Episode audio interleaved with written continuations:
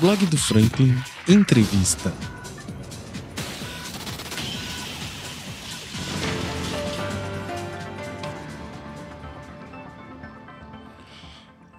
Muito boa noite para você que estiver ouvindo aqui à noite. É bom ter sua presença aqui com a gente. E hoje, iniciando já na, nessa segunda-feira, vai ser bem bacana, que tenho plena certeza que a conversa de hoje vai render, vai ter muita informação bacana, muita coisa boa para você que é de Valença. Então, se você é de Valença, fica ligado aí que a gente tem muita coisa para conversar. E, enfim, eu já vou começar aqui já apresentando ele para vocês, gente. E acima de qualquer coisa, deixar ele se apresentar. Hoje eu estou muito feliz de estar aqui com o vereador David Nogueira. Finalmente esse papo saiu. Puxa é. vida, cara, quanto tempo que a gente está marcando isso, hein, cara? É, realmente. Coisa boa te receber aqui, meu irmão. Tô muito feliz, cara, de verdade. E eu queria fazer já a primeira pergunta, então já vamos por aí, cara. Conta um pouquinho da sua história e a partir de quando que você decidiu entrar para a vida pública? Bom, primeiramente, boa noite. Boa noite aí a toda a sua assistência aí, Franklin, dizer que é um prazer, né? Realmente a gente já está ensaiando de eu estar aqui com você há um certo tempo. Fico feliz de estar aqui, em primeiro lugar, agradecer a oportunidade, principalmente sempre quando eu venho nesses espaços de fala, eu gosto de ressaltar e principalmente passar para o seu público a importância hoje dos podcasts, né? Isso hoje se tornou uma ferramenta de comunicação imprescindível hoje para a sociedade. Então, é, você faz isso com responsabilidade e isso é muito legal e vir aqui hoje para mim é muito muito importante para minha para minha trajetória política. Então muito obrigado em nome de toda a equipe Hora feliz, da Virada, cara. em nome do meu trabalho, das pessoas que acreditam em mim. Pode ter certeza que isso me, me, me edifica muito, me deixa muito orgulhoso. Bom, é, eu iniciei na, na, na vida pública. Em verdade, eu sou servidor público, concursado da Prefeitura de Valença desde o ano 2000. Né? Agora, no dia 16 de maio, eu fiz 23 anos de serviço Já público. tem esse tempo todo, Denis. Pois é, pois é. Eu tô ficando velho. só, é só essa lata machucada aqui, não. Tem idade também. E, cara, é, eu, eu, eu primeiro me formei né, em, em, Direito e toda a minha vida no serviço público foi de uma carreira muito técnica. Uhum. E aí, em 2008, 2007, eu fui é, já advogado, eu já, né, e com toda a minha advocacia voltada para a administração pública e para o direito público, eu assumi a diretoria de contencioso civil da Prefeitura de Valença. É, o doutor Adolfo, meu sócio, assumiu a Procuradoria-Geral do município, uhum. eu assumi a diretoria civil né? E depois disso, em 2008, no governo do, do ex-prefeito Fábio Vieira, eu fui o mais jovem secretário de administração da cidade. Caramba, hein, cara. E ainda nessa batida técnica, a gente trabalhando de forma técnica, trabalhando com, com uma proposta é, ousada, né? porque o prefeito Fábio Vieira foi.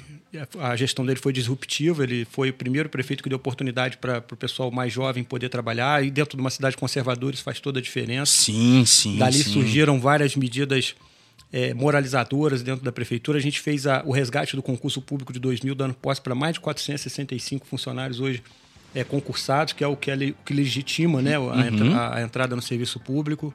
É, fizemos a reforma administrativa, plano de cargo salário do servidor. Enfim, foi o primeiro choque de gestão ali da, da do, do, do pós-lei de responsabilidade fiscal, né? Que a lei de responsabilidade fiscal é de 2000. Então, no pós-lei de responsabilidade fiscal foi o primeiro choque de gestão que realmente deu os primeiros ares para o governo do Fábio Vieira. E aí depois é, eu assumi, aí já um pouco depois, né? Depois no, no, no governo Vicente, eu fui fui ser consultor legislativo na Câmara, é, aí depois eu fui trabalhar como diretor de benefício do Pré Valença, já no governo do Álvaro Cabral, fui convidado. Uhum. É, o RPPS, que são o regime próprio de servidores públicos, também ainda era um mistério, então precisava realmente de um toque mais técnico. E aí ali, dali, eu já sentia que eu poderia representar algumas alguns segmentos da sociedade valenciana, principalmente servidor público. Via muita necessidade de representar é, o bairro da minha origem, que é lá na Biquinha né? E, e, ali as pessoas fora, conversando com as pessoas. Desculpa interromper, mas fora você não tem mais ninguém assim que seja realmente representante de lá, tem? Hoje não. Hoje não. Hoje, hoje eu carrego essa bandeira aí com muito orgulho, né? Minha família toda de lá. Uhum. Né? Eu fui é, é, forjado na minha personalidade, na minha conduta, até filosófica, ética, tudo lá na biquinha, né? Pelo uhum. meu avô, pela minha avó. E assim, eu costumo falar, Franklin, que eu sou a, a coisa mais típica da cidade de Valença, né? Porque Sim. minha mãe era servidora pública, né, auditora da, da, da, da, prefeitura de Valença, e o meu pai trabalhava no comércio. É. Né? Então é. é, o retrato é, do Valenciano, é, exatamente. É isso. Eu sou a coisa mais natural de Valença exatamente, que existe. Exatamente. É, são os dois maiores empregadores, o comércio e a, e a prefeitura. Uhum. Então, é, dali é, é, que eu surjo sabendo muito do que acontece na parte de baixo da cidade. Quem pega ônibus, quem estudou escola pública, né? nós estudamos na mesma escola, é, então a gente exatamente. sabe realmente como que é a vida da Valença de verdade e não uhum. da Valença do oba-oba, das festas, das fotos, do tapinha nas costas. E isso me legitimou para me lançar candidato a, a vereador. Me lancei em 2012, minha primeira eleição. Fui muito bem votado, fiz mais de 820 votos. Excelente. Fui, Excelente. E, e, estive entre o, os, é, é, os 13 vereadores, né, os 12 vereadores, então, assim, é, é com voto, né? Mas uhum. só que uhum. por conta de legenda eu não me elegi e aquilo me credenciou para na segunda eu estourar e fazer mais de 980 votos. Nossa, Deus.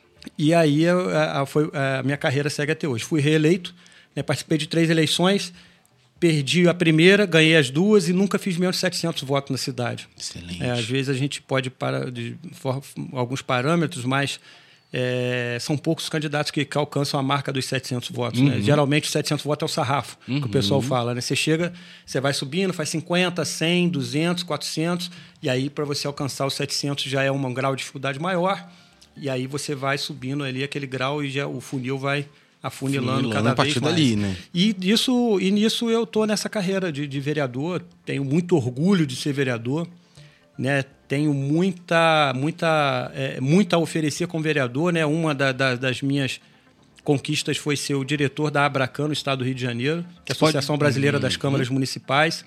Primeiro Excelente, fui diretor aqui cara, da região Centro-Sul Fluminense. Isso foi quando? Isso foi no meu primeiro mandato e agora uhum. estendeu para o segundo mandato. Excelente, Hoje eu sou o diretor excelente. da nossa aqui região, Médio Paraíba e Centro-Sul Fluminense que faz com que a gente possa blindar a função do vereador, né? O vereador é a base da pirâmide política. Eu acho que talvez os mais Hoje o vereador, é, hoje nós somos mais de 56 mil vereadores, né, é cara? É quem chega realmente perto é da. É quem está perto, é a base, é o cara que abre a porta de casa, ele tem um vizinho vereador ali, ou então ele vai na padaria, ele cumprimenta um vereador. Uhum. E aonde é a gente precisa trabalhar. Né? O vereador ele não tem noção da força institucional que ele tem. Da necessidade. Você imagina se esses 56 necessário. mil vereadores trabalhassem de uma forma mais é, proativa no sentido do movimento é, de, de, associativo de vereador. Uhum. Né? Os prefeitos já fazem isso muito bem na, CN, na, na, CNM, que é a Confederação Nacional dos Municípios, mas os vereadores ainda não descobriram o tamanho que é a força institucional do vereador. Né? Até porque é uma coisa recente, né? O vereador com essa característica, ele só ganhou poder institucional depois da Constituição de 88. Antes ele ainda era muito. Bem recente é... mesmo, bem novo. Então, é, então a gente trabalha isso. E eu estou nessa, nessa pegada. E estou muito feliz com o meu mandato, com o meu trabalho. Tenho toda uma produção legislativa bacana, tenho tentado trabalhar de forma exercendo a fiscalização do, do, do, dos atos do executivo. Desculpa interromper, já interrompendo, cara. É, fiscalizar eu tenho visto que você realmente, se não o mais, você está entre os mais ativos na questão é. de estar realmente fiscalizando tudo que compete uhum. aos vereadores. Como é que você é recebido nos lugares, David? Olha, depende. É, é, eu, eu costumo entrar nos lugares e as pessoas mais sorrirem do que fechar a cara. Coisa boa. A gente assim. precisa saber aonde a gente entra também. Né? Uhum. É, agora a gente está na reta final da CPI da educação e o que eu vi né? O que eu vi indo nas escolas foi um grito de socorro, Sim. principalmente das diretoras, da, da, das, das, coordenadoras, das professoras, das orientadoras, das merendeiras, uhum. né? o pessoal do chão de fábrica ali que a gente costuma falar, o pessoal do operacional, o pessoal que realmente dá o sangue e o suor. Quem está lá vendo o dia a é dia, é isso, né, cara? Irmão, é isso. É essa é, é esse é o público que eu quero tocar o coração. Uhum. É, são essas pessoas, né? Eu tive um problema de uma fala minha mal interpretada na, da, com relação à Secretaria de Educação que me causou um pouco de, de insegurança. Mas isso aí foi uma fala mal interpretada Pois é. Ou foi. Não, foi uma fala mal interpretada é, propositalmente. Né? Uhum. Né? Foi uma narrativa criada uhum. para tentar inibir o trabalho da, da CPI. Uhum. Né? Mas aquilo te deixa, te, me deixou um pouco triste. Por quê? Porque ali eu estava defendendo os interesses da sociedade valenciana. Isso ficou muito claro depois, né? O Eles tapa tentaram, justamente é, dali, né? E quando eu fui para as escolas, né, em diligência, eu e o vereador Ailton, uhum. cara, o sentimento era outro. Eu saí de lá revigorado porque as diretoras falavam que a gente estava precisando de alguém que realmente tocasse olhasse na ferida, por elas, né? que olhasse o pessoal do operacional, que olhasse quem está no dia a dia da escola, quem muitas das vezes teve que comprar tempero para poder levar, teve que comprar uma mistura para poder levar Chegou e fazer. nesse ponto, muito, cara, muito. Eu tive uma, uma uma denúncia de que é, uma diretora teve que ir no mercadinho comprar ovo para poder fazer para as crianças da Meu escola Deus, dela, porque cara. não tinha uma mistura, não tinha uma, uma, uma proteína para dar naquele, na, na, escola. Aí depois não tinha tempero, aí não tinha isso.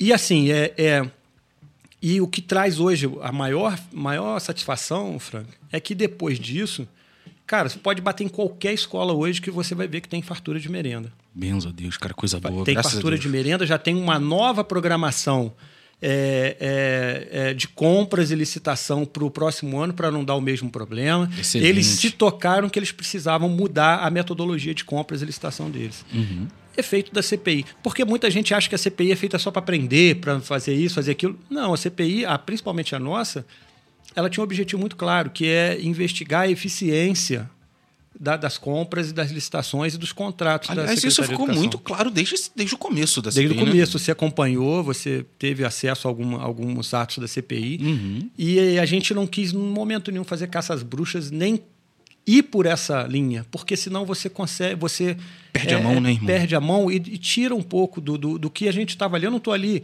eu olha, você, eu vou falar uma coisa para você que eu não falei ainda em podcast nem em entrevista exclusivo, hein? Eu não nunca entrei numa CPI dessa com, com sangue nos olhos para caçar o prefeito uhum. ou para falar, ah, eu vou fazer isso, fazer aquilo com o Fernandinho ou com o secretário. Não, de jeito nenhum. Eu respeito a soberania do povo. Ele está lá porque ele foi eleito. Sim. E as lições de uma boa gestão e de uma não tão boa são, são todas elas verificadas na hora do voto. Né? Ele, vai, ele teve o um momento dele e ele apresentou o trabalho dele. Agora ele sai porque não tem, não, não tem mais, mais como, né? não tem mais uma reeleição e a gente vai seguir. A cidade é muito maior do que todos nós, Frank. Eu costumo falar isso. Valença está fazendo 200 anos, é uma baita de uma cidade. A cidade tem uma baita de uma história. Uma história riquíssima, um povo trabalhador demais e a gente não pode diminuir Valença a nomes, a, fa a famílias, a segmentos, a, a, instituições. Não, Valença é muito maior do que Valença todos é nós. enorme, de, e a de Valença tem cada talento, isso. Cara, pô, Valença volta e meia você vê um cara que está indo para os Estados Unidos, um cara que está jogando fora uhum. de Valença, um cara que, que eu tô aqui agora aqui no meu zap com, com, uma, com uma escritora que está querendo ir para os Estados Unidos porque olha foi só, selecionada. Boa, cara. Né? Aqui também? É de Valença, Jardim olha Valença. Só, olha só. Nós tivemos agora recentemente os dois filhos do Marlon lutando lá na Arábia, cara. Vamos disputando. trazer eles aqui também. e, e, e é toda hora tinha aquele rapaz do basquete, cara, o, o Gerson do basquete. Uhum. E aí a gente vai vendo que Valença é um celeiro, celeiro de rapaz, talentos. celeiro em todas talentos. as áreas. Celeiro em todas as áreas. E aí a gente precisa mostrar isso de uma forma muito passar a resgatar isso para Valença. Uhum. Valença não é, é, é, não é fulano, não é ciclano, não é instituição isso, não é maçonaria, não é igreja, não é, não é pastor, não é nada. Valença é uma cidade imponente desde a sua fundação. Nós já Uhum. fomos é, é, entre entre aspas, assim, uma, uma das capitais do Brasil? Sim, pelo menos sim, economicamente. sim. Quem conversa com o professor Antônio Carlos sabe disso. Sim, sim, que é Então- outro que eu quero aqui também. Antônio Carlos, queremos você aqui. Pois hein? é, pois é, um cara que tem muito para falar. Então, assim, é, a gente não pode tentar encurtar a Valença. E eu falo isso né, quando eu vou para a CPI, quando a gente vai nos locais, eu falo isso. Olha, é, Valença é o que você é. Uhum. Você, Frank, hoje, como jornalista, você é Valença. Eu, enquanto advogado, sou Valença. O, o, o, a, a merendeira que está servindo ali aquelas crianças ali, ela é Valença. Uhum. Esse pessoal que é a voz e a vez de Valença. A gente está ali de passagem, política é de passagem. Não existe É- o é político. efêmero, é efêmero, é, é efêmero. é isso aí, cara. Então, assim, quando a gente se tocar nisso, a gente vai ver que a cidade é muito maior e que a gente tem muito para crescer ainda, muito para desenvolver e, e passar essa todas as fases com, com a- tirando as lições que precisam ser tiradas de cada fase da cidade. Mas imbuído disso, David, imbuído desse sentimento, imbuído de toda essa informação, de toda essa, tudo isso que você está passando pra gente. Por isso que você talvez seja não dos únicos, mas assim, a voz da oposição. Isso. Hoje eu, eu me considero como voz da oposição hoje, eu sou declarado. É, hoje eu vejo lá, junto comigo, o vereador doutor Ailton. Então, geralmente. Vocês gente- dois, é, né? Hoje, declarado só nós dois. Vocês dois. Só nós dois. E isso foram desde sempre. Desde sempre. O Ailton, como- por ser o primeiro mandato, não ter uma experiência ainda consolidada, ele no começo ele ainda não sabia como se posicionar dessa forma com a oposição, e normal, natural. Uhum. Justo, No meu justo. primeiro mandato, eu também não tinha isso muito claro na minha cabeça. Uhum. Eu adquiri agora no segundo mandato. Porque eu percebi o quanto uma oposição construtiva, proativa, uma, uma oposição que demonstra meios de se alcançar o objetivo, que é o interesse público eficaz, eficiente, ela pode agregar. Acabei de te dar o exemplo da, da, da, da, da- da merenda escolar. Uhum. Né? Acabei de te dar um exemplo da merenda escolar. A gente está, o relatório da CPI, depois você, né, não sei como é que está a sua agenda aí, pode parecer um pouco de, de abuso meu, mas eu acho que você vai poder convidar o Ailton para ele falar sobre esse relatório. O relatório, Sim. Ele Doutor aponta... Ailton, queremos você aqui. É, ele aponta vários, vários e várias, várias soluções que possam, que podem ser adotadas para conter o, de- o gasto que a gente entende como é, desnecessário do dinheiro público, o gasto que não é o gasto que a gente acha que seria o melhor. Isso é uma, uma função natural do vereador. Ele, eu, atu- eu atuo no controle externo da, da, do ato executivo. Então, assim, é, é uma oposição feita com sobriedade, feita com é, é, uma é, propositiva, né, propondo soluções, possíveis soluções, ela acrescenta na, na- na gestão. E o gestor sábio, ele vai absorver aquilo e vai aplicar. Que não pode é achar que está se fazendo aquilo ali por fazer, ou por briga, ou por revanchismo. Não, não é isso. O que se faz ali é um trabalho, como é o meu, como é o seu, como é o de qualquer um. O que eu não posso é ser leniente, omisso e muito menos a fazer a política do compadrio. A cidade não aguenta mais. Valença, infelizmente, hoje está num ponto em que ela está é, é, ela tá, é como uma represa. Ela está ela tá ali parada. Ela- a gente precisa abrir as comportas para Valença. fluxo pra isso, né? Isso aí. E ela, e ela, a cidade já, ela tem robustez para isso. Lógico, Tem lógico. robustez para isso. Eu tenho números que comprovam a força da cidade de Valença, que hoje só, só é mal aproveitada. Bastante, né, cara? Bastante. Muito, muito. Falta gestão técnica. E por falar em gestão, David, não sei se você tem interesse em falar sobre isso, mas é, se colocar como oposição, talvez também te coloque nos holofotes como um possível interessado em, enfim, tomar, estar lá, pegar a caneta. É, a gente tem que tomar muito cuidado, porque pré-candidatos, essas coisas assim, a enfim, justiça, não pode. é, a justiça né? eleitoral ela é muito tênue com relação Exatamente. a isso, né, cara? A gente tem que ter certo cuidado, com certeza. Tem, existe um interesse? Existe, David? existe. Hoje, é, eu, eu sou um apaixonado por direito eleitoral, sou um estudioso do direito eleitoral. Eu posso te falar com toda tranquilidade que eu sou pré-candidato a prefeito da cidade de Valença. A gente tem reunido é, algumas forças políticas, tem reunido alguns, algumas pessoas que têm isso no coração também, que queiram montar um grupo político. Eu costumo falar isso, né, principalmente com a minha equipe, que o político ele é um, uma pessoa dentro do ecossistema. A, a política, né, os grupos políticos, eles é, é como se fosse um ecossistema. Né? Hoje eu, eu também estudo um pouco de comunidade de inovação, essas coisas, então essa palavra ecossistema está um pouco na moda mas ela mostra muito bem o que é. Tem a parte da assessoria, tem a parte de quem ajuda a montar o plano de governo, tem a parte dos vereadores e pré-candidatos a vereadores, né? porque o melhor cabo eleitoral de um candidato a prefeito são os vereadores. Sim, evidente. E, e, e o, qual, é o, qual é o desafio hoje de você se colocar como pré-candidato a, a prefeito na cidade de Valença? É você arregimentar pessoas que tenham o mesmo propósito que o seu. Né? A gente não pode. Ainda é complicado É assim. David. muito, muito complicado, porque você vê forças é, políticas que, que têm um, um handicap de, de aparelho estatal muito maior do que o seu, que, que, que podem seduzir algumas Muito pessoas que ainda pessoas, né? acham que, que vão se eleger né, com, com, só com recurso, ou só comprando voto, ou só é, é, é, é, empregando ou dando oportunidade ali para um ou dois de uma família. Isso não é mais assim. Né? Já Uhum. há muito tempo que não é assim. E a gente sabe que não é assim, e a gente tem uma proposta de trabalhar de uma forma estratégica. né? Eu tenho uma mentoria de marketing político que, que me acompanha Excelente. né? E a gente tem algumas pesquisas, tanto qualitativas quanto quantitativas, que a gente tem acompanhado, nossa, né, feita por nós mesmos, que mostram que tem um cenário aberto hoje e tem muita, muita boa perspectiva para novas candidaturas. Né? E quando eu me coloco. Talvez foi- seja o melhor. a- nos últimos nos 20 é, anos talvez é, seja o melhor momento, você né? Você falou a verdade. Nos últimos 20 anos é a primeira janela de oportunidade para novos políticos 20 se lançarem. anos, David. Olha isso, cara. É, são duas gerações, né, se você for colocar. E a gente não pode, não pode cometer é, alguns é, é, erros de abrir mão de uma janela dessa. Uhum. Né? São 20 anos em que você hoje não tem a disputa do prefeito, porque o prefeito tá na, foi a primeira história de reeleição e ele não pode indicar nem irmão, nem filho, nem parente de consanguinidade direta. Ah, não, então também não. é assim, isso aí também não pode. Não Eu pensei pode. que ele não pudesse indicar somente um. um não, nenhum parente de primeira de, de, de linha direta dele, tipo filho, filho, irmão, pri, primo de, de primeiro Talvez grau. possa. Né? Mas é, é, restringe muito, nem para vereador, entendeu?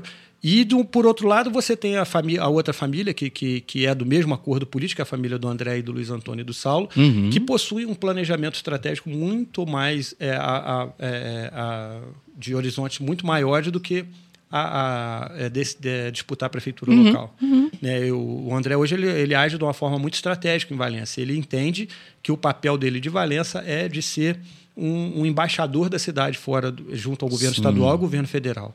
E aqui dentro a gente precisa ter essa altivez e essa autonomia de, de se colocar, e outros também estão se colocando de uma forma muito legítima, e, e trabalhar dentro dessa linha. Né? Uhum. Para que é, quando vierem as eleições é, de deputado, e aí o André vai trabalhar na eleição dele. Essa sim, eleição, sim, essa sim. eleição, ela é o diferente, porque ela é uma eleição que vai ser disputada por gente, por, pela nossa gente, por uhum. candidatos aqui da cidade que têm, estão imbuídos disso, de pessoas que estão vendo que a cidade precisa ganhar um arrojamento maior, precisa trazer alguns conceitos como sustentabilidade, smart cities, governo eletrônico, uma gestão por dados, gestão estratégica.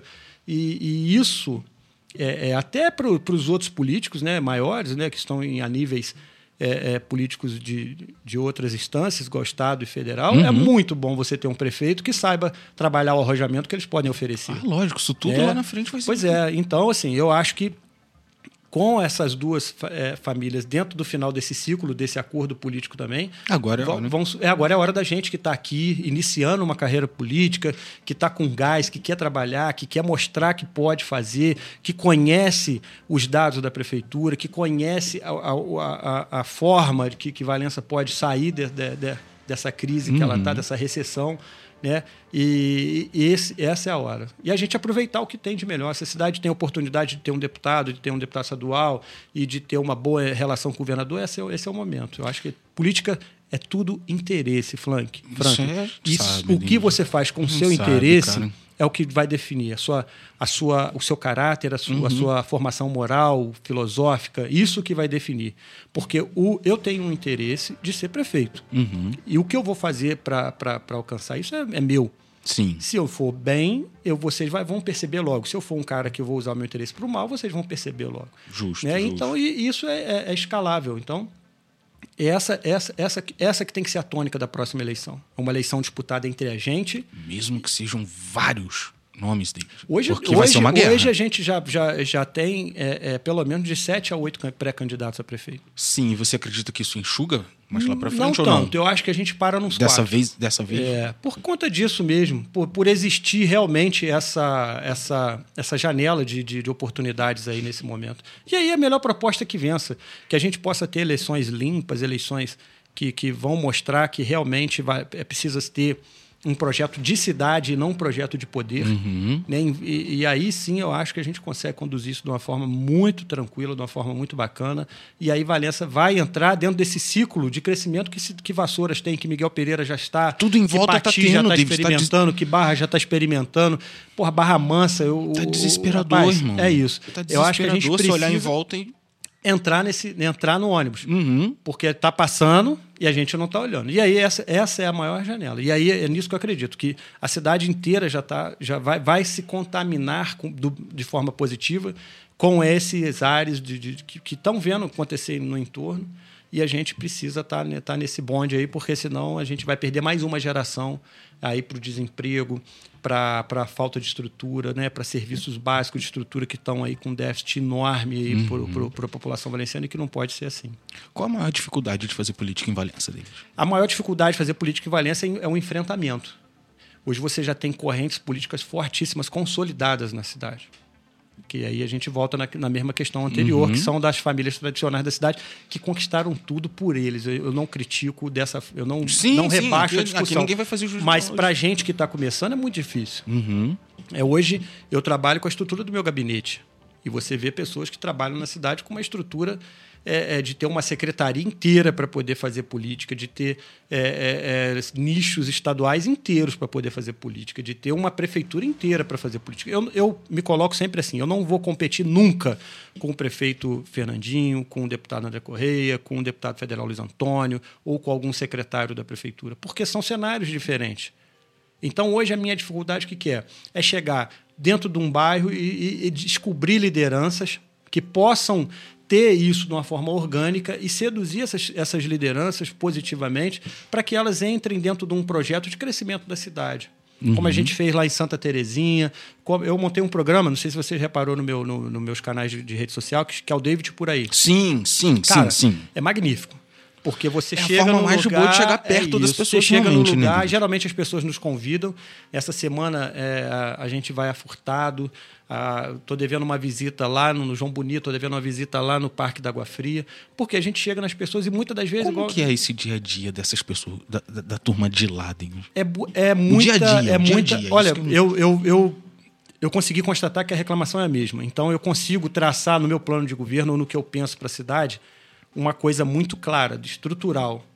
Porque você precisa ter a visão macro e a visão ali mais é, do, do dia a dia. Do dia a dia, sim, É. sim, sim. A visão que a gente tem hoje é que são alguns pontos que a cidade não desenvolveu, né? Eu vou em Santa Terezinha, eu tenho a mesma reclamação que eu vou em lá em Alberto Furtado, só que com cenários totalmente diferentes. Eu posso sair de Alberto Furtado e vir até o, o, o Vadim Fonseca, que eu vou ter algumas reclamações são idênticas. Uhum. Acesso à, à unidade básica de saúde, limpeza e, e- e manutenção urbana e transporte público. Eu posso te falar Estradas. de forma assertiva que esses três hoje é o calo que todos os bairros de Valença passam. Eu posso sair do Entendi. meu bairro, que é o Espala 1, que está precisando de capina, está precisando de limpeza, não tem varredor.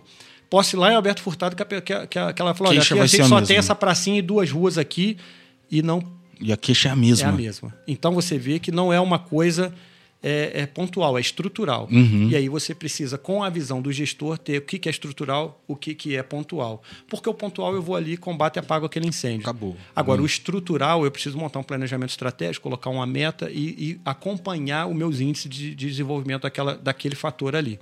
Né? Agora, ele houve uma, você ter um exemplo, outro exemplo aqui, houve uma troca na marcação de consulta dos, das UBS, das- dos postinhos de saúde. Antes era feita pelo agente de saúde do bairro, agora não.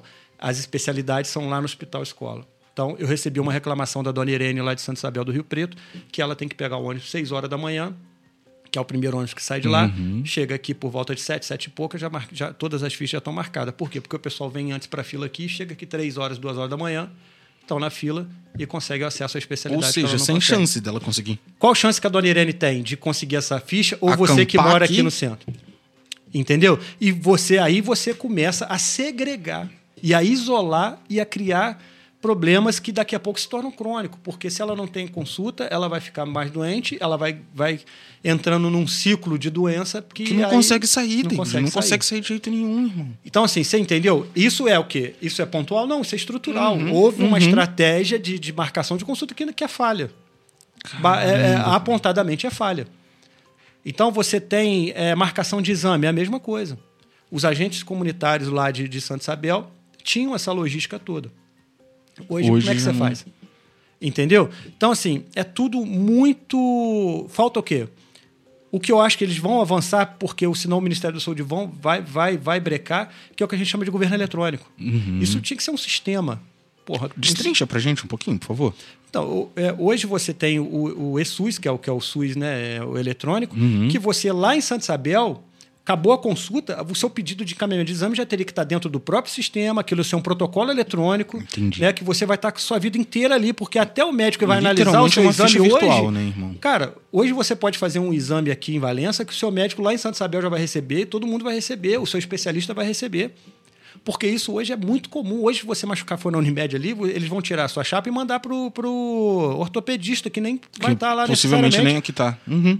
Então, assim, é isso que o SUS prevê. Então, hoje, medicamento, cara, a gente tem um programa que a gente está botando no nosso plano de governo, né, Chile, que, que a gente vai a gente entende que é muito mais eficiente eu tirar o cara da farmácia da prefeitura uhum. e botar a motoboys para fazer a entrega do remédio, que, que, é, que é o de uso contínuo.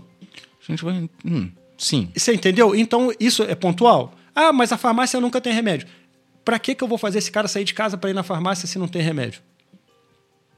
Para quê? Para ele chegar lá e ele ainda passar raiva, né? E, exatamente, é, isso, exatamente. é você deixar ele mais bravo ainda. Você imagina se é um cara que depende de transporte público.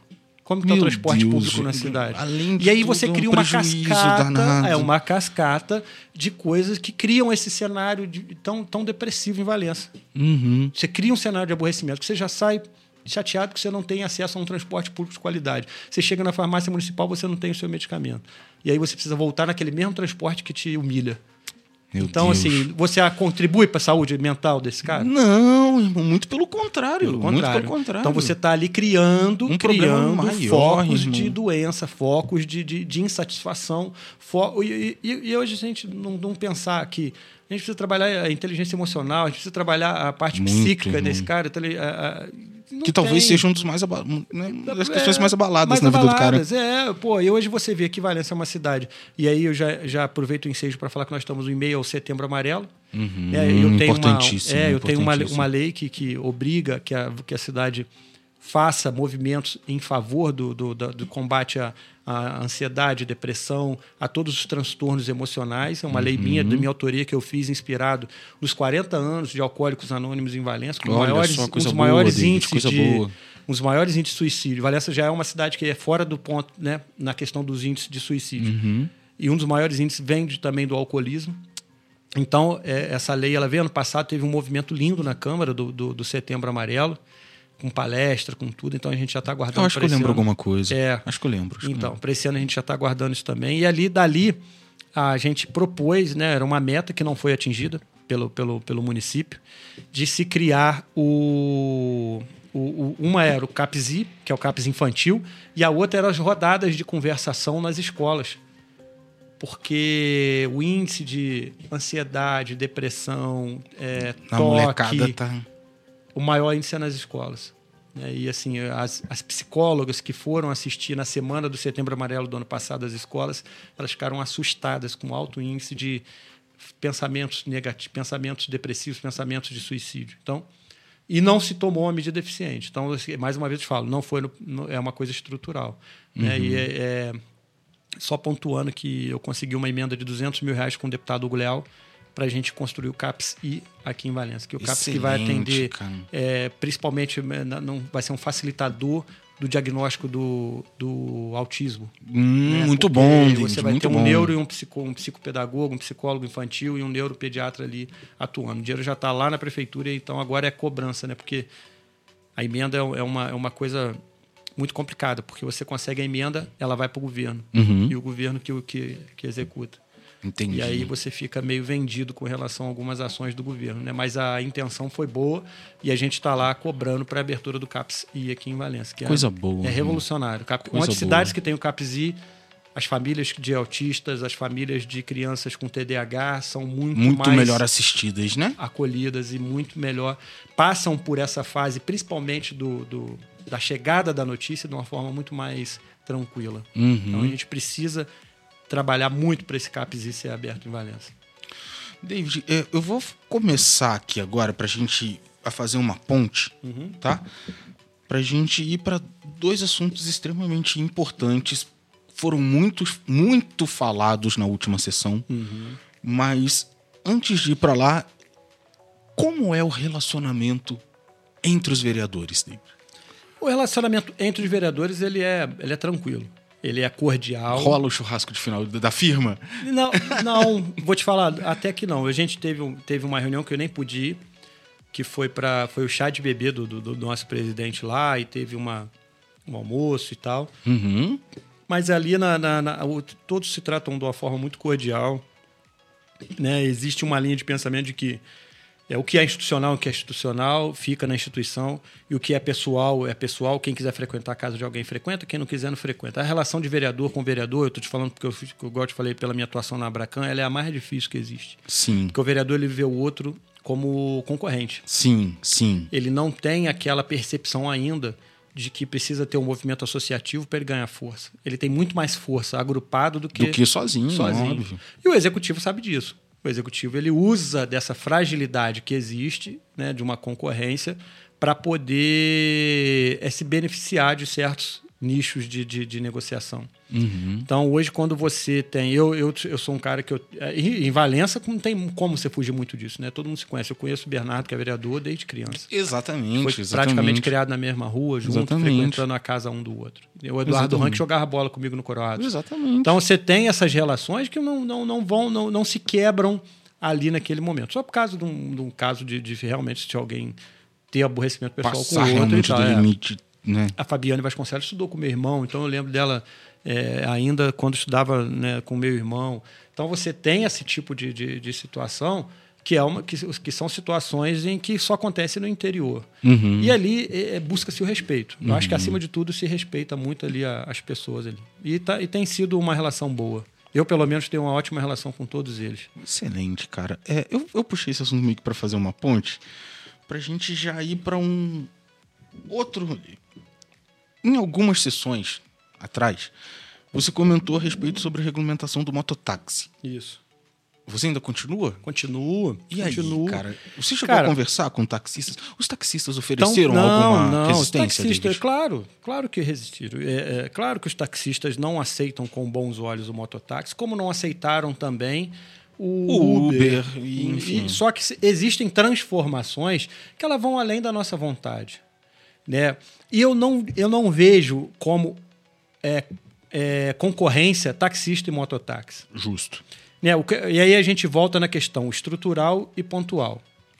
Hoje, o serviço coletivo de transporte coletivo da cidade, ele não é bom. Uhum, Aliás, ele é péssimo. Exatamente aí. Então, o que, que você precisa criar? Você precisa criar alternativas para o transporte. E a cidade de Valença é uma cidade que ela tem que buscar suas decisões próprias, porque tem características próprias. Nós estamos falando do segundo maior município em extensão territorial do estado do Rio. Uhum. É muito diferente você ter esse município nessa extensão territorial, por exemplo, de Campos, que é o primeiro. Campos Sim. tem uma área litorânea enorme. É, é mar. Uhum. Pode Aqui aproveitar. não. Aqui eu tenho que buscar o cara lá em Alberto Furtado, eu tenho que buscar o cara lá em, é, é, em, em Pedro Carlos, eu tenho que buscar o cara é, lá na Charneca, Os eu tenho que buscar o cara lá no- né? em Santa Isabel do Rio Preto, eu tenho que buscar o cara é, em Conservatória. Uhum. Do mesmo jeito que eu tenho que pegar o cara aqui na Varginha, tenho que pegar o cara na Biquinha, tenho que pegar o cara em Osório. Densidades demográficas diferentes, realidades diferentes, estruturas urbanísticas diferentes. Uhum. Então eu tenho que pensar que aqui em Valença eu não posso fazer a mesma coisa que eu fazia 40 anos atrás, hoje, depois dessa- de toda essa revolução tecnológica, de, de- de demográfica, de densidade demográfica. Eu tinha na, na, na, na- em Osório, que eu acho que é, a- que é a linha mais difícil, mais deficitária, há 40 anos atrás, um número de pessoas. Hoje eu tenho outro. Eu não posso entender que eu vou. Ah, mas aí eu não vou botar o Uber e nem o, o, o aplicativo porque eu tenho que preservar os táxis. Não. Já chegou, já tá aí, né, cara? Eu não tenho como cercear o mercado, né? E outra coisa, o cara que, que pega táxi, ele vai pegar táxi, cara. Já, tá, já tem a Ele- tradição, já, ele tá vai sair do mercado acostumadíssimo, com né, as bolsinhas na mão, ele precisa de um- alguém ali no ponto. Uhum. Ele precisa de alguém. Ele não vai, ele não vai pegar no aplicativo e vai esperar alguém chegar. Ele vai entrar no ponto e vai. E vai seguir É um a vida dele serviço. como ele fez a vida inteira, né? E aí eu acho que assim, é, o, o- quando, e quando a gente fala no mototáxi, o que, que a gente pensa na hora do mototáxi? É aquele cara com perfil mais jovem, Uhum. mais arrojado, e que é o vapor ali que ele precisa. É, ele está numa situação que ele perdeu o ônibus, ele não, não tem um- uma grana para o táxi, mas ele tem ali um dinheiro para pegar um mototáxi e pagar cinco reais para o cara pegar ele ali em Osório e levar ele para Valença. Justo, justo. E ele já vai- movimentou uma grana, né? já movimentou uma grana, já está gerando emprego, está gerando renda e está gerando, a- a- desafogando um sistema que já é falho, constatado que é falho. Regulamentaria também outros transportes, por exemplo, micro-ônibus? Então, aí quando a gente assim? avança e fala num novo modal do transporte coletivo, você tem ônibus, micro-ônibus, van, mototáxi, aplicativo e táxi. Uhum. Como Isso- atender essa gente toda, David? como você não, a- não entrar com esse tipo, porque aí você precisa entender o seguinte: o que, que seria. ó, eu, eu- vou te falar como não atender de uma, de uma forma muito simples. O Parque Pentanha não tem, não passa ônibus. E aí? Não passa, cara. Desde quando? Desde muito tempo atrás. Pandemia? Posso te falar muito antes, desde uns 10 anos atrás que não entra um ônibus no Parque Pentanha. Embasado em quê, cara? Embasado em que não existe viabilidade é, é, comercial para um ônibus entrar no Parque Pentanha. Como não existe? Se tem gente lá, precisa Cara, ir. um bairro com aglomeração, um bairro com densidade demográfica, um bairro que não tem um ônibus. Você imagina uma senhora que, fez as compras ali no Floresta e mora lá na Eurico Lenglu- Lengruber, ou então lá Lá perto em da, cima. da- Lá em cima, na- nas ruas altas do Parque Pentanha. Não vai. Ela tem que pegar o ônibus para Biquinha e descer lá na Unimed. Meu Deus do céu. Vou te dar outro gente, Eu exemplo. preciso ver mais Valência. Eu tô- Eu vou te dar outro exemplo. Os paladores não entram ônibus. O ônibus não sobe nos paladores. Mas embasado em quê, cara? Embasado em que não tem viabilidade Como comercial. não, gente? Vou te falar, Serra da Glória não vai ônibus, agora asfaltado não vai ônibus. Então, assim, esse tipo de nicho de negócio que precisa ser assistido, Franco. Uhum. Daqui a pouco a gente tá com aquele loteamento do Vitinho, no alto do Vitinho, todo, todo com. Construído. Ah, não Uhum. vai, porque não interessa. Hoje, dentro do Spala 1, só entram alguns horários. Eles reduziram. O Spala 1 tinha 18 horários, reduziram para 8. Tiraram Deus, 10 gente. horários. E desses 8, é, só 3 entram dentro do Spala 1. Meu Pô. Deus. Então, assim, então, assim esse tipo de, de, de, de, de- se Olha, a empresa, você não quer, tem quem queira. Agora, você imagina a facilidade. Você tem hoje, de Santo Isabel para Valença, só dois horários: 6 horas da manhã e 6 horas da tarde. Meu Deus. Se você tivesse uma van. Exatamente. Cá, Você, não, você não, não, é, não é uma coisa mais dinâmica? Exatamente. Se você tivesse uma van fazendo Juparanã, se você tivesse uma van fazendo conservatório, Uhum. final de semana o o cara vai pra, quer ir para conservatório, está aqui em Valença, como é que faz? Reduzido, os horários são reduzidos demais.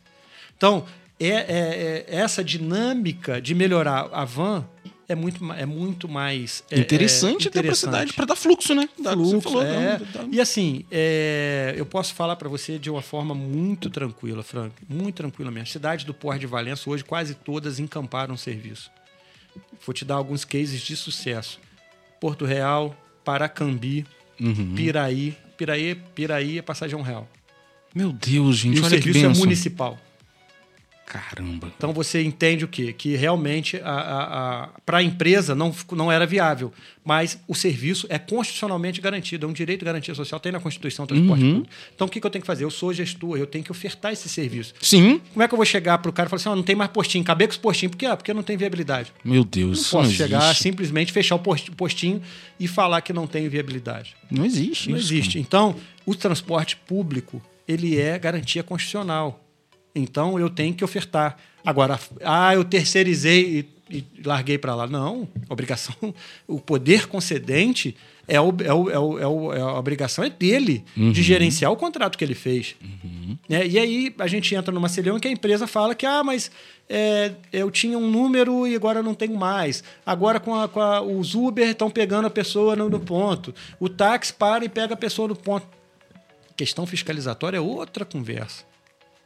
Se, você, se, se o município não está exercendo a fiscalização da forma ali, o, a, o, o, o, a quem tem a concessionária ali, quem está com o serviço, pode denunciar no Ministério Público, pode entrar na Justiça, ela pode fazer os meios próprios para denunciar aquele contrato da forma que está acontecendo. Se está trazendo prejuízo para ela. O que não pode é ela simplesmente falar assim: ah, vou reduzir 10 linhas e acabou. Entendi. Não pode, Não porque. E, e aí? E, aí? E a segurança contratual? Não faz sentido. Não faz sentido. Eu tenho a via própria para isso. Eu posso pedir o reequilíbrio econômico financeiro do contrato. E aí, e aí fica nesse jogo. Eles fingem que, que fazem, a prefeitura finge que não faz, e aí as coisas vão se aumentando. Para você ter uma noção, desde o ano passado, a prefeitura subsidia a empresa com 140 mil reais por mês. Faz as contas aí, Frank. Meu Dá mais de 1 milhão e 260 mil. Tá? Esse ano a mesma coisa. Esse ano a empresa falou que reduziu os horários de reforço, Uhum. que são os horários que eles colocam do pico, tipo 6 horas da manhã, do que é o, que é o Osório, é, o Biquinha, esses horários onde o trabalhador precisa ter é, o seu horário Por respeitado. questão de trabalho, né? Né? Ninguém tá ali de- pegando ônibus que quer não, tá? Exatamente, É, às e seis tá da manhã. pagando, e tá pagando, tá a passagem, pagando, tá né, pagando a cara? Passagem. E não, tá, não, não é de graça. E, e, e eles reduziram porque a prefeitura não está pagando subsídio. E aí? A prefeitura não paga o subsídio, a, e a, a- a- empresa tira o horário que convém ela, não faz manutenção no ônibus, porque hoje mesmo já tinha um ônibus quebrado na Aparecida. Quase de todo Então, dia tem um ônibus David, quebrado. Desculpa novamente interromper, porque a gente já estava caminhando para isso mesmo. A É. conversa já ia acabar para isso mesmo. A gente acompanha as páginas de, de notícias da cidade e todo santo dia temos um carro quebrado em algum lugar. É isso. Como a, a, a Câmara tá lidando com isso, irmão? Porque vai tudo para vocês, né? Essa é real, vamos ser sinceros. É, é. vai lá primeiro. Vai, né? vai. E, e, cara, eu, eu, eu falo isso com os vereadores lá, falei assim, gente, que bênção. Porque se eles ainda acham que a Câmara é o último local de, de, de reclamar, de vir bem, aqui, né? é porque eles ainda, Ainda creem é, na é, gente. Eu acho isso um sinalizador positivo. Eu quero que me cobrem mesmo, até para eu poder ser efetivo no que eu vou agora. O que não pode é cobrar é a gente cruzar o braço. Uhum. Tá? Eu chamei, eu e o Ailton chamamos a primeira reunião com toda a equipe da Prefeitura de Fiscalização, o gestor do contrato, o fiscal do contrato e a empresa. Demos um prazo de seis meses. Na época, nessa reunião, foi denunciado que todos os ônibus da empresa tinham sido reprovados na vistoria do Detran. Meu Deus, irmão. Foi denunciado e a gente encaminhou no Ministério Público. Eles fizeram um TAC, um termo de ajuste de conduta no Ministério Público e estão rodando com os mesmos ônibus.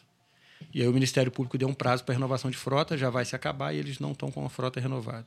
E o que, que eles usam como justificativa Que pra não tem viabilidade econômica, não tem dinheiro, que a empresa não recebe para isso, que o número de passageiros diminuiu muito, que eles fizeram uma licitação com expectativa de X e não atendeu. E aí? Eu sou de uma linha de pensamento que eu não entro nem nessa seara. Sim. Eu acho o seguinte, preste serviço, irmão. Se você está no prejuízo, entrega. dá- exatamente. Entrega. Por que, que não entrega? Mas aí a gente já entra numa coisa, nu- nu- numa situação que, se eu não me engano, foi até o vereador Saulo que comentou também na última sessão. Existe ou não existe essa dívida da cidade com a empresa? Existe, está licitada e está paga. Ah, então já tá pago. Não, tá pagando todo mês. Tá. Paga. Ela tá paga, em tese, assim, ela tá saneada. Entendi. Então, mesmo que Isso não- entreguem, eu vai continuar, vão entra. continuar vai, recebendo. vão continuar. 165 mil Então por isso mês. já não é mais um problema? Não, Então, pelo amor de Deus. não, o problema não é a dívida. Tanto que ninguém se fala em dívida lá. Eles, eles recebem 165 mil por mês, mais 140 mil. Ou seja, eles recebem hoje do município, para iniciar os trabalhos, quase 300 mil por mês, Frank. Eu E fiz falando- Uhum. essa fala na, prefe... na, na Câmara, na tribuna da Câmara. O que dá mais de 3 milhões por ano. Meu Deus. Agora, pensa você numa empresa que já entra com 300 mil reais mês para poder abrir o seu caixa. Como que não vai estar tudo 100%, irmão? Né? Então, assim, é aquilo. É, é eu jogar isso pro povo, de que a prefeitura não me paga, que tem dívida, que não subsidia, que não tem os alunos. Eu gerar os números, porque os números foram gerados de forma unilateral pela empresa. E a prefeitura não ter a capacidade de, de auditar esses números. E aí ela poder brigar se a auditoria dela for uma auditoria que reclame aquilo ali. E aí aquilo ali vai virando um embrólio. E assim, é, se eu te cobro e você não tem como provar, vai valer o que eu te cobrei. Sim. Então hoje é aquela. Voltamos lá na primeira fala. O problema é estrutural. A política de gestão da prefeitura é muito falha. É a técnica, não técnica. Uhum. Porque se você não tem capacidade de auditar um contrato que você gasta 3 milhões por ano, como que você vai cuidar do resto do, do, do- do recurso do município? Justo, cara. É isso que a gente precisa mudar. E aí você fala, aí é quando a pessoa fala, Valença tá ruim, não, não, Valença tem jeito. O que falta é uma gestão de qualidade. O que falta é você saber é, é, é, como você vai melhorar a eficiência na execução orçamentária da cidade. Uma cidade que tem 400 bilhões por ano de, de orçamento, Frank, você falar que a Sempre cidade te não tem ouço dinheiro, bater dá, né? muito nessa tecla de Porque- que dinheiro não falta na cidade, né, falta, David? Eu queria te falta. perguntar isso pessoalmente agora para Minha entender plataforma melhor. de campanha toda vai ser muito baseada nisso. Eu não quero Porque mais é um dos esse maiores discurso... discu- Não quero, eu não, Entendeu? não quero. Vitimismo, de que não tem dinheiro, e de que a cidade, a, a capacidade de arrecadação da cidade é baixa e per- a- o orçamento per capita é muito inferior às outras cidades. Acabou, isso não dá mais. Na, pelo menos na minha visão, Uhum. quem conhece execução orçamentária, quem conhece orçamento público, sabe que não cabe mais. Uhum. Você tem uma cidade com 400 milhões ano E ainda Sem ficarem dizendo que não fazer- tem dinheiro. sem é estranho, fazer né? captação. É bem estranho. A, a- a nossa, capa- a, nossa, a, a nossa forma de captar recursos, seja do governo federal, por, por projetos, por emendas, é baixíssima. Uhum. Você, você ter uma noção, só no ano de 2022, Barra do Piraí captou 100 milhões de reais em Brasília. Se você for botar quanto o captou, não chega a um terço disso. Rapaz, esse- o, Falta o quê? Esse arrojamento. Rafael, o professor Rafael teve aqui também, ele Isso. disse exatamente a mesma coisa, cara. Porque é uma realidade que a gente não, não pode mais. O gestor, quem falar, e aí tomara que essa mensagem chegue no, no, maior número de pessoas possível. Não acreditem mais quando falarem que Valência é uma cidade que sem dinheiro ou uma cidade que não tem recurso para poder tocar a máquina administrativa. O que falta é gestão. O que uhum. falta é capacidade de você é, é, se conectar com o governo do estado do Rio, se conectar com Brasília e trazer recursos para a cidade de uma forma muito mais eficiente. Uhum. Eu sei, e a gente tem, e eu tô semana que vem eu tenho uma conversa com, com o prefeito de Miguel Pereira. Sim. Onde nós vamos tratar disso. Né, e eu vou beber um pouco da Nessa fonte, fonte. porque é, se eu quero ser prefeito da cidade, eu preciso buscar as preparo, referências né? E, e, a inspiração de um cara que é o, talvez o prefeito mais arrojado do interior do Rio hoje, que é o André Português, que é o de, de, de Miguel Pereira. E eu quero estar tá lá entendendo um pouco mais como funciona isso, trazer para cá e mostrar ao povo de Valença que Valença tem jeito. Uhum. Né? O André hoje é um cara que ele fez, é, teve a ousadia de trabalhar dentro, de bater todo dia na porta do gabinete do governador, esperar sentado seis, sete horas para ser Se necessário for, né? Porque qualquer avanço é avanço. Justo. Hoje, quando você pega um orçamento multibilionário igual é o do governo do estado, Frank, se você conseguir lá um, um, um sopro, Já. você está modificando o seu orçamento aqui. Então, é, essa é a visão que não tem em Valência que a gente precisa ter, cara. A gente precisa ter esse arrojamento, sair da nossa das nossas é, é, divisões aqui, começar a fazer atividade consorciada, começar a, a, a, utilizar espaços em comum, com barra, Rio das Flores, com vassouras, e tentar se conectar mais no desenvolvimento da nossa região. Uhum. Hoje Valença é uma cidade isolada, uma cidade que ela Há não... bastante tempo Valença vem permanecendo isolada. E a gente não pode mais deixar isso. A nossa geração, Frank, não pode mais permitir isso. Eu decidi ficar. Eu fiquei em Valença. Estamos, Muitos também. dos nossos amigos foram. Cresceram com a, com a ideia de formar e, e ir embora. embora cara. Né? Mas a gente ficou. Então a gente, quem tem que. Eu, eu, eu quero trabalhar com os inconformados. Uhum. Eu sempre falo isso. O pessoal fala, poxa vida, mas assim, não, eu quero trabalhar com os inconformados. Os inconformados deram ao Fábio Ramos na última eleição 16 mil votos. Uhum. Eu, e deram 3 mil ao Gelson, deram 3 Então, vem, quem venceu a eleição foram os inconformados os que entendem que a cidade precisa avançar. Uhum. É com esse público que eu quero trabalhar. E aí a gente tentar é, criar em Valença, inaugurar em Valença um novo círculo virtuoso de desenvolvimento, de sustentabilidade, como eu falei, governo eletrônico, falar em inovação, falar em startup, em aceleração de empresas, em aceleração de startup, empreendedorismo, é, trazer aqui para dentro de Valença. Botar o dinheiro para circular é aqui, né, isso, né, cara? É isso. Não, Botar eu, o dinheiro para circular nessa cidade de novo, eu, eu sou um cara que eu não me contento com, com, com Valença a, pequen, a, a, a se apequenar igual está.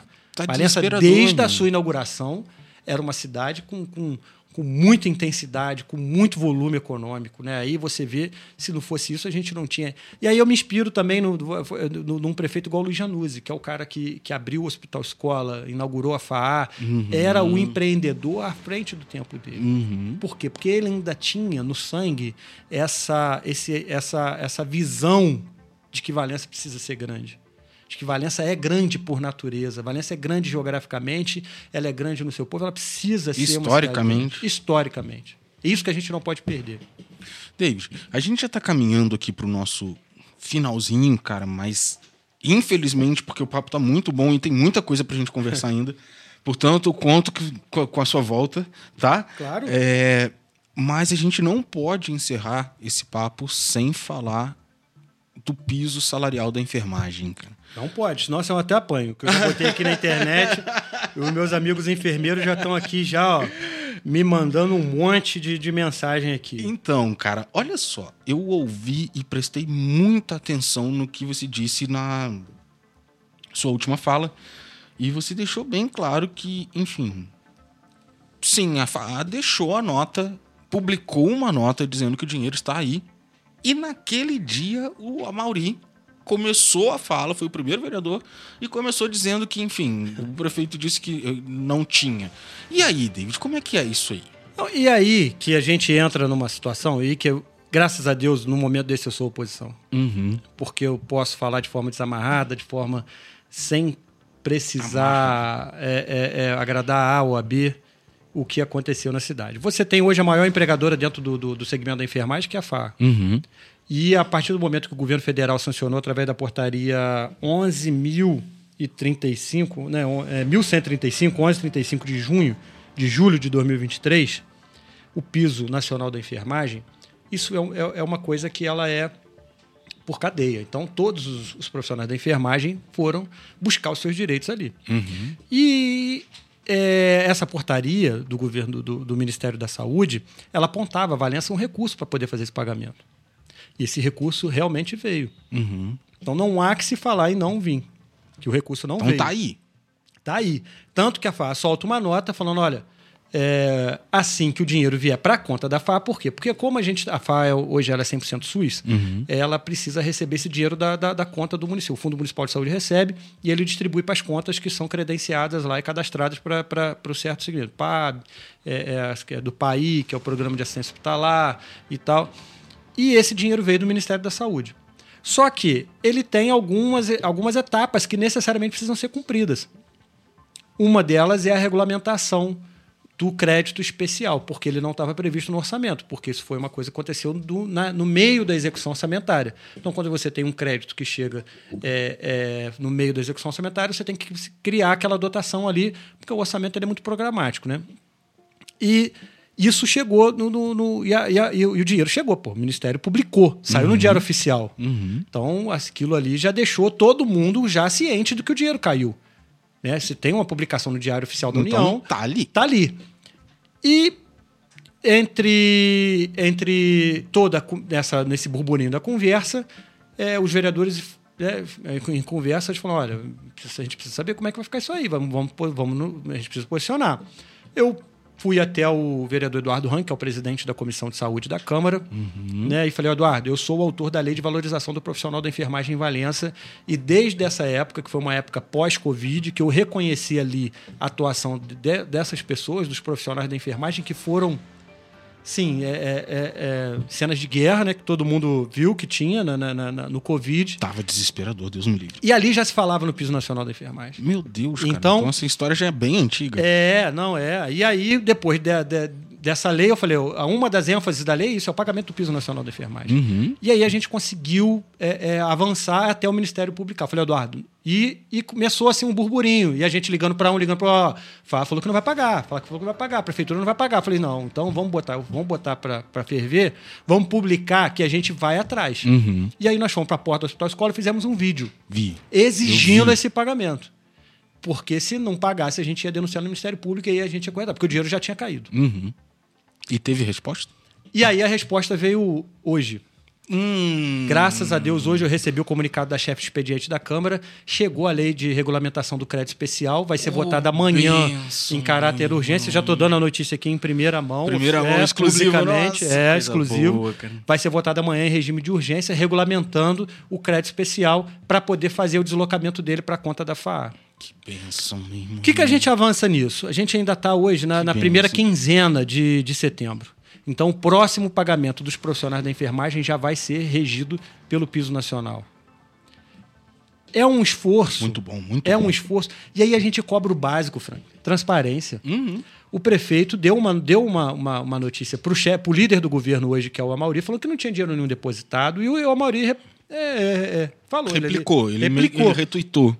E aí, cara, eu ali eu não podia ouvir isso e ficar quieto. Uhum. Porque eu sabia que o dinheiro já estava depositado, não por eles, mas pelo Diário Oficial da União. Sim. Então, sim. se o prefeito não soube se comunicar direito com o líder do governo dele, ele foi muito infeliz. E eu não posso gerar essa insegurança nos profissionais da enfermagem que já estão aguardando isso há mais de um ano. Justo e ali eu fui para minha falha e falei: isso, olha, o dinheiro está lá, sim. E a FAA soltou uma nota que o dinheiro já estava depositado e que estava aguardando só o repasse do município. E nesse interregno, a gente conseguiu com que eles se coçassem. Poderiam ter feito isso antes, não precisava chegar nesse ponto. Esse é o problema, porque sempre deixar chegar ao extremo, irmão. Falta, quê, falta cara? de habilidade. Falta de habilidade gerencial, falta de habilidade de gestão, falta de habilidade de execução orçamentária. E a gente consegue agora. E porque será que se a gente não fizesse movimento, esse dinheiro ia aparecer de uma forma porque é, vai tudo pro fundo, né? Então, assim. E outra coisa, é, esse eu eu estou falando com meus amigos aqui, companheiros enfermeiros, é, é, pessoal da técnico, da, pessoal enfermeiro. Eu só acredito depois que estiver lá e a gente vai precisar conferir. Sim, porque o piso sim. nacional do magistério é uma luta até hoje. Eles pagam hoje um valor do piso, mas não incorporaram na folha. Uhum. Então a gente precisa entender como que o município vai tratar isso. E outra coisa, a nossa lei é, a, a, portaria, a lei, ela é muito clara. Ela é para todas as instituições. Unimed, Hospital Gustavo Monteiro, em Conservatório, Hospital de Santa Isabel, Cined, Hospital Escola, Maternidade, UPA, então, todos os profissionais de enfermagem elencados na portaria do Ministério têm direito de receber esse piso. Uhum. E eles que não paguem, não para eles verem, que nós vamos para cima, nós vamos cobrar bater de mesmo, frente, né? eu vou cobrar, cobrar mesmo. e eu vou cobrar. E eu escutei até eventos de que se não pagar, a saúde para. E saúde é serviço essencial. Não tem como, não parou, tem já era. O dinheiro está em caixa, eles precisam pagar. Nós não vamos admitir que esse dinheiro não vá para a destinação correta dele. Uhum. Isso é uma questão de administração. A administração da prefeitura ela precisa estar muito atenta a isso, que se ela não cumprir, a gente vai para cima e vai de uma forma muito dura, vai combater de uma forma muito incisiva, porque todo mundo que está aqui já teve a mão do enfermeiro de cuidado. Com toda certeza. Eu tive mundo, minha mãe irmão. cuidada por enfermeiros, tive meu pai cuidado por enfermeiros e sei o que a gente precisa, porque o médico vai lá, não desmerecendo.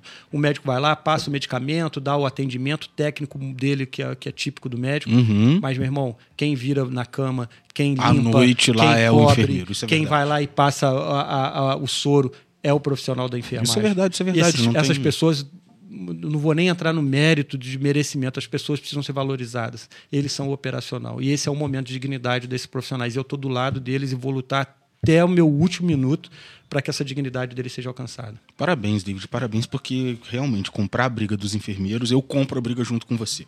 Eu acho que a cidade. acho que a né? cidade compra.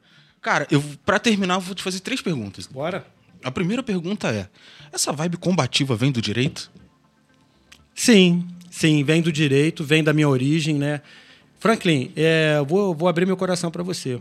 Fico até emocionado de falar, mas você vir da biquinha, você ser discriminado como eu fui, de você uhum. enfrentar famílias tradicionais da cidade, sentir o peso do preconceito, sentir a raiva deles em te olhar e ver que você está ali, o filho do o neto do carpinteiro, o filho da, da, da funcionária do chão de fábrica, o, isso isso vai criando dentro de você uma revolta. É isso que me faz hoje ser combativo. Eu fiquei um uhum. primeiro mandato para entender isso e vi que eu precisava ser combativo, mesmo que isso custe um, um, a, minha, a, a, minha, a minha, eu estar fora do cenário político no futuro, mas eu não vou sair de cabeça baixa, eu vou sair de cabeça erguida, porque eu tentei lutar pela minha gente, pela Valença que eu quero lutar. Não a Valença é, é que está há 50 anos em cima, 40 anos em cima, mas pelos de baixo, que precisam uhum. estar em cima por conta da empatia. É isso que me faz ser combativo. A empatia, porque eu já peguei muito ônibus, já comi muita merenda no instituto. Oi, como? Com a tia Sônia lá, você era, você sabe disso. Eu já passei por muita situação difícil aqui em Valença, né? De ir no serviço público de saúde e de, de ser formado na escola pública, meu filho formado na escola pública. Então, eu, eu, eu posso te falar que a minha combatividade vem da minha vivência. E isso e o direito só aflora isso. Direito Excelente. te mostra algumas coisas que você sabe que o nosso país tem jeito Tá certo. O vereador David Nogueira, qual é o maior sonho Cara, do vereador? Eu, enquanto vereador, eu sonho em contagiar os meus pares para uma política é, do exercício pleno da, da, da vereança. A função do vereador é muito linda, cara. É muito linda. A gente a gente carrega a esperança do povo de uma forma muito mágica. E a gente precisa entender isso. Que eu não sou, eu não tenho nada pessoal contra o prefeito, uhum. mas eu também preciso mostrar para ele que caminhos precisam ser tomados, decisões precisam ser tomadas, que caminhos precisam ser seguidos. E se eu não faço isso, eu não, eu estou matando o pessoal de Valença, eu tô, eu tô aniquilando sonhos, eu estou constrangendo pessoas todos os dias que estão ali aguardando um ônibus e não recebem. Então, quando os vereadores tomarem posse de que eles têm o poder para melhorar um pouco a dignidade do cidadão, a gente vai ter um, um, país muito melhor. Nós somos a base da pirâmide do, do país. Tomar posse disso é o meu maior sonho. E qual é o maior pesadelo do vereador David Nogueira? O vereador, ele, o pesadelo do vereador é, é, a, é, é ele não conseguir executar o que ele tem na cabeça. É, eu vejo muitos vereadores com ótimas intenções, mas ainda sem saber direcionar essas intenções. Muitos vereadores que precisam ou então se candidatarem a prefeito, como eu estou fazendo, porque eu não me contento mais em estar ali só, uhum. eu não me contento mais em ser só um vereador que vai é, indicar as, as, ações. Eu preciso, agora eu tenho no meu coração que eu quero executar as ações. Eu acho que isso frustra vários vereadores. O cara não entendeu o papel do legislativo ele não enxergar a nobreza do legislativo. Uhum. Muitos dos vereadores não enxergam nobreza no legislativo. E outra coisa, é você também, o fato de você estar muito exposto. É um é uma, é uma, é uma barra. É um pesadelo. É uma, um pesadelo. Um político muito antigo da cidade chegou para mim e falou assim: o seu maior problema vai ser família e vizinho. Uhum. Porque a família pensa que você tem aquele poder de resolver no estalo de dedo. E o vizinho acha que você é o, é o síndico do bairro, né? O vizinho é o síndico uhum. da rua e que você que vai resolver aqueles problemas ali da rua toda. É claro que você vai poder ter uma atenção maior e cobrar nos requerimentos e tal. Eu faço, eu falo isso porque Pentanha é um distrito que hoje não tem um vereador. Uhum. E, e, eu costumo falar, eu sou o vereador que mais falo de Pentanha. Sim, porque, já te vi falar isso várias vezes. Porque eu vejo quanto é difícil você não ter um vereador num bairro, num lugar, num, num, local que precisa ter pelo menos um requerimento. Ele está lembrando ali o, o, executivo de que ó, a Pentanha existe. A gente conseguiu, conseguiu uma academia ao ar livre para Pentanha lá, agora emenda o deputado federal Luiz Antônio que vai ser transformador ali para o centro de Pentanha. Uhum. Pentanha é o distrito mais bonito de Valência, eu costumo falar isso. De Quando fato. Pentanha descobriu o potencial turístico dela, vai ser outra coisa. E assim, ao mesmo tempo, é frustrante. Por quê? Porque eu sei disso tudo. E, não, e fica não... difícil fazer, é né, isso, cara? É isso. Realmente deve ser um pesadelaço, Vereador, muito obrigado, meu amigo. Valeu de coração. Tá? Eu espero de coração que você volte mais vezes. Que foi um papo excelente, Legal. muito bom que tá, bom, cara? Que bom que você gostou. E de verdade, enfim, para encerrar, como que a gente acha seu trabalho? Onde a gente te, te encontra? Como te acompanhar? Frank, o agradecimento é todo meu, a você e a sua audiência. É, eu, tô, eu, eu tenho tentado intensificar, e aí, como eu te falei, eu participo hoje de uma mentoria para o marketing político e a gente tem tentado intensificar nossas redes sociais de uma forma é, bem eficiente. Então, eu estou no Twitter, David Nogueira. Estou no canal do meu canal no YouTube. Você vê todas as minhas falas na, na, na tribuna da Câmara. Uhum. É de vereador David Nogueira. Estou no, no Instagram, estou no Facebook. TikTok. No TikTok. E a gente está com o David por aí. Então, é só entrar em contato pelas nossas redes sociais que a gente vai até o seu bairro, vai até a sua rua e vai tentar é, se solidarizar e mostrar o problema com você. É, toda terça e quinta eu atendo no meu gabinete, de duas até às seis. Pessoalmente? Né? Pessoalmente. Excelente. E nos outros dias de semana a gente faz o serviço técnico burocrático, que é a produção legislativa, a produção de requerimentos, indicações, mas toda terça e quinta eu estou lá sentindo o calor do povo, escutando e tentando ser um pouco mais útil na vida das pessoas de Valença, com muita empatia, com muita seriedade, com muita transparência e sempre buscando para uma cidade mais é, é, justa, inclusiva e sustentável, Franco. Então, esse é meu recado aí para vocês aí. Obrigado, um forte abraço aí para você e para sua audiência. É isso então, meus amigos. Muito obrigado você que ficou até agora. Muito obrigado por ter escutado o nosso papo. Tenho certeza que você se enriqueceu pra caramba, porque eu tô aqui realmente, tipo, pensando muito sobre o que eu ouvi aqui agora. Eu gostaria que você, valenciano, também ouvisse, que você, valenciano, também pensasse assim como eu estou pensando, tá? É, segue nosso canal no blog, esse áudio vai estar disponível no Spotify daqui a bem pouquinho. Durante a semana a gente vai trazendo novas informações e toda terça e quinta eu trago um recortezinho do que rolou na, na sessão da Câmara para vocês. Valeu, galera. Obrigado. Tchau, tchau.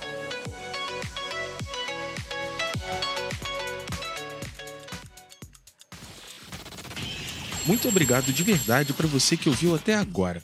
Se você gosta desse tipo de conteúdo, se inscreva no nosso canal para não perder nenhuma atualização. Para sua maior comodidade, o podcast do blog está disponível em todas as principais plataformas de áudio. Estamos no Spotify, Amazon Music, Deezer, Apple Podcast, SoundCloud. Espero de verdade que você tenha gostado e até a próxima. Valeu!